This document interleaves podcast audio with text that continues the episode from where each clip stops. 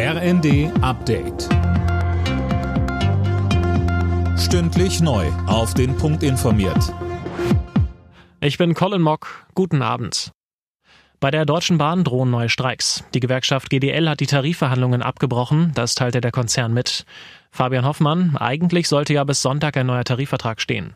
Ja, das war zumindest der Plan, doch die GDL beharrt weiter auf ihrer Kernforderung der 35-Stunden-Woche und da will sich die Bahn nach wie vor nicht drauf einlassen. Von der DB heißt es, man sei in den Gesprächen an die absolute Grenze dessen gegangen, was finanziell und personell möglich ist. Was genau das bedeutet, ist nicht klar. Auch die GDL wollte sich nicht konkret zu den Verhandlungen äußern. Wann und ob jetzt wieder gestreikt wird, ist noch nicht bekannt. Die ehemaligen RAF-Terroristen Garwig und Staub leben möglicherweise in Berlin. Davon gehen das LKA Niedersachsen und die Staatsanwaltschaft Verden aus und warnen, beide Männer könnten schwer bewaffnet sein, ähnlich wie die gefasste Ex-RAF-Terroristin Daniela Klette.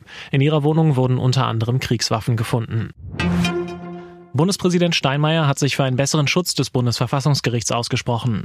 Regelungen wie das Wahlverfahren oder die Amtszeit der Richter sollten ins Grundgesetz aufgenommen werden, so Steinmeier, damit sie nicht so leicht wieder geändert werden können. Erfahrungen in der Nachbarschaft, in Polen, Ungarn, aber auch in anderen Ländern sollten uns eine Mahnung sein. Überall dort stand die Unabhängigkeit der höchsten Gerichte immer zu Anfang im Zentrum der Angriffe auf die liberale Demokratie. CDU und CSU hatten Gespräche mit der Ampel über eine solche Grundgesetzänderung vor einigen Tagen abgebrochen.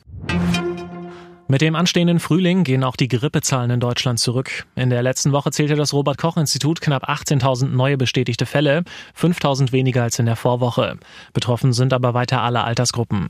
Auch beim RS-Virus deutet sich laut dem RKI ein Rückgang an. Insgesamt haben in Deutschland schätzungsweise gerade rund 5,3 Millionen Menschen mit akuten Atemwegserkrankungen zu kämpfen. Alle Nachrichten auf rnd.de